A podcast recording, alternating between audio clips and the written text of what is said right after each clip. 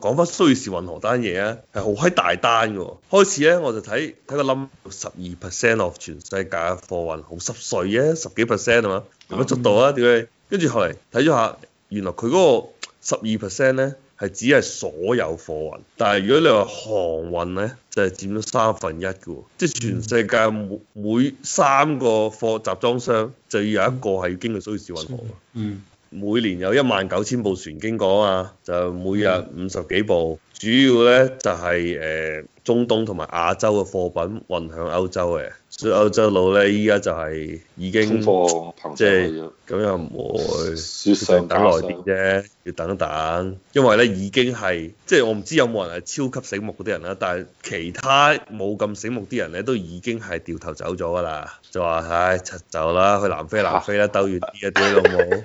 就要好出多啊，要兜成個非洲啊！咪多咗七日啦嘛，有啲人唔知啊，肯定唔知道先。少多啲有，我睇過我睇過啲圖，佢話計你算，多你多兩個禮拜都好正常。唔係你有兩種嘅，佢有啲係比如話已經喺紅海嘅，就唔知十幾日，但係你話有啲未出紅未入紅海嘅，嗰啲就大概七可能一個星期十日，啦啊，即係有啲已經入咗紅海，唔知點算，即係係等定係掉頭呢個先最 煩。掉唔即係 到頭，嗰度唔係你睇到嗰個紅場海，紅海可以掉頭，你入咗蘇伊士運河我冇掉得都頭係啊，單行線， 屌你！ 有冇有一冇掉頭咪激住咗咗？一條 船，哇！嗰部船係四百幾誒四百幾米長啊嘛，條運河二百幾米長，喂屌佢話條運河同咩嘛咩一零一大廈咁閪高啊嘛，咁閪窄嘅啫嘛，蘇伊運蘇伊士運河，不過又唔出奇八嗰十陣時幾米。。啲係啊人滑嘅屌。你當年 你當年八九幾年，你你咁話係咁上下，而且你冇必要搞咁闊啦，屌你！屌你闊多一米就可以貴㗎啦，幾閪長先係嗰條運河。但問題係我我唔係好明，你條船大家都係一步至一步跟住行，佢點解會揈成咁嘅閪樣咧？佢有講過嘅，就話一嚟就嗰日大風，哦二嚟就話唔知有霧定乜閪嘢，就遮閪住咗，跟住嗰個船長就可能誒隻、手 啱啱震咗下， 好啊， 跣手啲，我右手啊，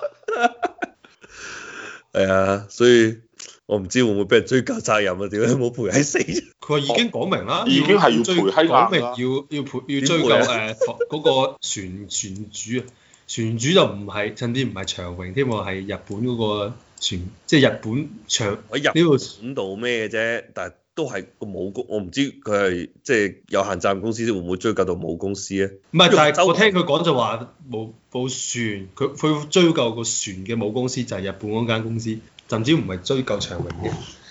唔係喂好複雜㗎，因為咧你知啲誒、呃又係啲偷稅漏税啲閪嘢啊嘛，佢全部都係咁樣嘅，就一個公司開開咗全世界都係佢嘅公司，跟住咧我就向我 A 公司又向 B 公司落 order，個 B 公司又又發船，跟住船嘅註冊地又有喺第第三個國家咁樣亂，搞到亂七八糟嘅。但係如果理論上佢有限責任公司，咪執閪咗佢睇咗佢咯。咯。係啊，我唔知佢具體嗰啲公司結構係點啦。唉，仲可以慘賠閪死啊！賠到執閪咗，每每點賠啊死佢又一執閪定唔咗，到啊！即係十每每每幾秒鐘個按萬計係嘛？啲損失話，佢話每一日嘅嗰啲原油係一百個 million 啊嘛，屌你而家已經按秒計啦，每每秒幾幾萬啊，同一啲損失係。係啊，所以好彩我喺呢單嘢之前我加咗油啫，睇下會唔會受影響又加屌你。雖然理論上我覺得應該唔會嘅，啲英國佬賣唔到油啫，屌你唔會影響我哋啊。但係咧，你係好難講，因為我話咧嗰啲原油提。即係個煉油嘅過程係好複雜㗎嘛，啲煉油咧可能要呢度買啲，嗰度買啲，買一大堆嘢先撈埋一齊去煉嘅，所以你一個地方翹死咧，就可能係令到所有產品都有問題嘅。聽你乜講，我哋睇下最近嘅油價，哇！屌你冇臭係咁柒貴嘅啲油價，我已經加咗兩兩缸油㗎啦，我兩部車都加喺門。 誒我我攞埋啲啲啲啲樽仔去去入啊！我唔會做咁閪危險嘅嘢，屌誒，如果柴油嘅話冇事啊！啊，柴柴油油嘅冇事，話誒誒誒汽油可以危險啲。係啊啊！我要唔得啦，我我要去你媽屋企附近你要加加油啲油先得。我我未啊，我我而家部車淨係行到百零公里嘅咋。我原先諗住下個禮拜去睇醫生嗰陣時候，去西邊嗰度加嘅，但係西邊都好似好閪貴喎啲油，哇買閪啦！但係我屋企附近及平啲，係啊加起咗佢算係數，咁我揾而家間揾揾間 close 加。啊！而家先知你媽原來蘇伊士運河，你乜可以揾咁多水喎？點解每年後收呢啲費都唔知收？但係你乜埃及就係咁每閪窮，三個貨櫃又就有一個經過佢喎。係啊！但係你乜埃及就係咁閪窮嘅，你老味啊！啲錢攞喺邊度？攞喺去做乜嘢？出奇嘅，第三世界國家買咗腐敗嘢嘅，唔唔意外啊！用錢又用得唔係咁好，係啊，啊，係喎，即係屌好似唔係前幾年先死喺個總統咩？唔係嘅，唉而且，再就係埃及前政變嘅穆斯林兄弟會啊嘛，佢推翻咗嘛，埃及嗰陣時機場就封閪咗，你唔記得咩？好似係。就係嗰個茉莉花革命之前啊嘛，唔係喎，係茉莉花革命之後，唔係佢係茉莉花革命嗰一波，唔係埃及好似係行先嘅，之後就突尼斯喺唔隔離啊係嘛第，一個行第一個行先嘅係特尼斯，最尾撲街嘅係利比亞。啊卡扎菲喎，係啊，卡特菲俾人吉屎眼，一刀吉喺度斷咗個屎眼啦，啊都係嗰一 round 啊嘅佢哋。即係我唔明點解佢佢咁打橫掃咗起身，咁你攞條船勾閪住佢，拖閪佢咪得嗯咯？咁揾條大功率嘅嘅輪船或者乜叉都好啦，係咪先？拖起佢咪得咯，將佢拖翻啊喂你有正冇位咪得咯。有冇睇嗰啲圖圖片？咩揾個大公路，我十鳩幾條船都拖唔喐啊，好閪重啊，屌！佢啲船好閪細條嘅啫嘛，唔係啊，你同嗰部長榮嘅比係細， 但係其實好閪大嗰部船，即係長榮嗰部其實係好閪大部啊，咁裝四十幾萬貨櫃好似話，四十幾萬噸啊！我唔記得啦，應該啲應該數字好閪大㗎。啊，反正咧，我哋好閪識呢啲嘢嘅，因為我哋有陣時喺度用呢啲貨櫃嚟，即係做，誒，其實每個人都可以用喺澳洲，即係譬如你屋企個花園啊，你又唔想行啲報批程序啊，係好閪麻煩啲閪嘢咧。就掟個就貨頂個櫃啊貨啦。櫃，跟住咧你就裝修個貨櫃， 因為咧貨櫃佢唔屬於嗰啲叫做 permanent structure，佢啊唔使報批嘅，嗯佢臨時嗰啲擺度唔得啊，我中意擺啲嘢喺花園唔得啊，嗯係啊，咁你劈喺貨櫃度變成一間房，變一間屋咁得，一個咁閪嘢咧，如果係空嘅貨櫃就係兩噸重，你係裝講咗四嘢十定啊就係你係講四十寸、四十尺嘅定係廿尺？二二十尺嘅哦，係啊，兩噸重，空喎，你我知如果裝咗嘢我就唔知幾重啦，睇下你入邊啲嘢幾重啊咁嘅四啫十尺，咁四十尺櫃就係四噸重咯。係啊，所以好閪重啊！屌你，其實咧之前就有人提議過嘅，不過咧就話風險太大啦，就話咩卸咁啲貨落嚟，因為其實卸都唔容易嘅，因為你諗下你你卸直升機啊嘛，係咯，你直直升機掉咯，你邊度周圍邊度機械可以個鼻都冇卸鼻係啊，啊一個個，而且咧佢就話唔知點樣話一扯一撻一即係一呢邊拱嗰邊拉咧，就有可能會整斷部船嘅。佢話如果整斷部船仆街啦，屌你老母半年都唔使行啦，你就塞喺咗度，因為南非就發達啦，屌你老母！好過國 法啦，啲南非啊，友好埋咯，屌你， 買多幾部啲船啊友嚟塞鳩咗去七 洲。佢都幾無你聊南非嘅，可以喎，喂，南非真係以後就你老味， 啲嘅間諜萬船，萬出萬發生意外，哎，我係大霧啊！屌，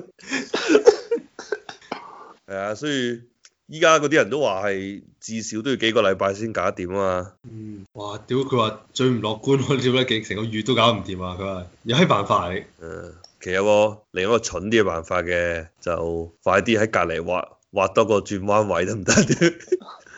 即係一單行線係咪？就喺塞住嗰度挖多條車道出嚟。唔係你其實仲有你比較另外一種你比較穩陣嘅方法，就係佢喺佢周圍咧畫個湖出嚟，咪佢而家咪就係咁咯，佢而家就咁做咯，但係佢話要計個數佢要抽八個奧林誒，我八個泳池嘅沙出嚟先可以俾佢喐得到，唔係但問題係佢老母喺佢，我淨係見到一台挖掘機喺度畫啫喎。哦，佢應該到咗啦，後來嗰啲就佢話要要要運佢，即係一開始得啲，即係嗰度屌你冇避呢啲嘢，佢話係後來你正常嚟講，即係你想而家快嘅話，你起碼揾一百部啲咁嘅車過嚟畫閪佢啦。佢話而家有啦，而家有啊，即係都係呢呢樣係 call 過嚟嘅，即係第你嗰幅圖應該係第一第二日嘅，係啊，我見到嗰、個嗰台挖掘機好佢真係好閪閪慘好閪倔，好閪倔強啊！喂， 點解成日好似係隻蟻，好似好啊似係蟻嚇。點樣好倔強啊？你話？一 部拿喺挖掘機，你喺度幫緊一部船脱困。我見佢挖，反正我張相見到咧就挖咗幾個窿嘅啫。我估佢都覺得好閪辛苦啊！你一台挖掘機，你又可以挖幾多星土啊？即係你話一百步就唔同啦，係咪先？唔係淨係話嘅，你仲要運走咧，你仲有係啊啲我哋嗰啲以前嗰啲叫咩話？成日十幾年前嘅廣州啊咪成日嗰啲咩非法嗰泥頭啲，係車啊泥頭車， 我係流車就攞去運運運運沙嘅，係啊，就揾魚泥嘅啫嘛。喂，應該請阿爺嚟啊，阿爺嗰 啲啲抽沙船咁閪勁，屌你佢幫佢抽一抽，阿爺起賭勁啫，點解整個島出嚟？唔係，但係因為成日唔話係，屌你啲喂阿爺啲阿抽爺沙船亂閪咁抽抽咩，沙船係一嘢懟落你嘅下低嗰度，就砰砰聲咁樣崩晒啲沙走， 跟住將啲沙崩咧，就阿爺咧就將啲沙崩到去做個島嗰度，就係中國啲抽沙船。但係咧佢喺嗰度咧就唔使吹個島出嚟啦，就將啲沙咧吹到外層就算算質素啦。係啊，嗰啲應該一兩日就搞掂㗎啦。因為我之前我睇嗰條片講話嗰陣時起人工島係幾難啊，佢話你推沙咧，其實佢唔係一個一個安靜嘅海域嚟嘅，嗰啲唔係死水嚟嘅，就係、話你吹啲沙咧，你可能呢頭吹上去之後咧，咁啲浪就會刮走啲沙，咁所以你一定要吹得好閪浪，阿爺嘅速度係遠遠快過海浪嘅，即係我哋祖國嘅抽沙船啊，所以其實呢個時候，不過依家你派個抽沙船過去都唔夠時間啦，係嘛？一個禮拜起碼都要過去。屌你啊！啲船好慢㗎，肯定有排你過去，可能要兩三個禮拜先去得到。係啊，嚟唔切㗎。佢話咁如果咁搞嘅話，啲油價唔止油價貴喎，物資都會貴喎。不過油價就係講英國個布蘭特原油啫，但係仲有另外嗰個叫咩㗎嘛？德州嗰個期貨啊嘛，嗰、個應該唔受影響嘅，而且都話咗依家掉咗頭咯，依家去南非啊，啊遲一個禮拜到咯，因為啊，遲一到兩個禮拜啦，最最話打算遲兩個禮拜啦。喂，咁佢哋復活節咪買唔夠嘢食咯？歐洲佬都話咗啲貨遲啲到啫嘛。而家咩咩話屌你咩啊草紙都冇啊嘛，而家咪要 lock down 啊嘛，佢哋復活節 lock down 咯嗯，喎。係啊，我我我都其實上網 order 啊。我我早我早兩個禮拜我見我一個響一個其實佢我我唔知佢依家德國定喺中國啦，咁佢就已經發咗條信息出嚟，就截咗圖啲 W 嘅圖新新聞圖就話誒、呃德國馬上要復活節 lock down，德國頭先咪講咗兩萬幾嘛，睇下係咪咯，有冇記錯？係啊，兩萬一千幾每日新增。懷疑咧，歐洲呢個咁樣新增速度好快又達到嗰個門檻咯，有群體免疫嗰啲。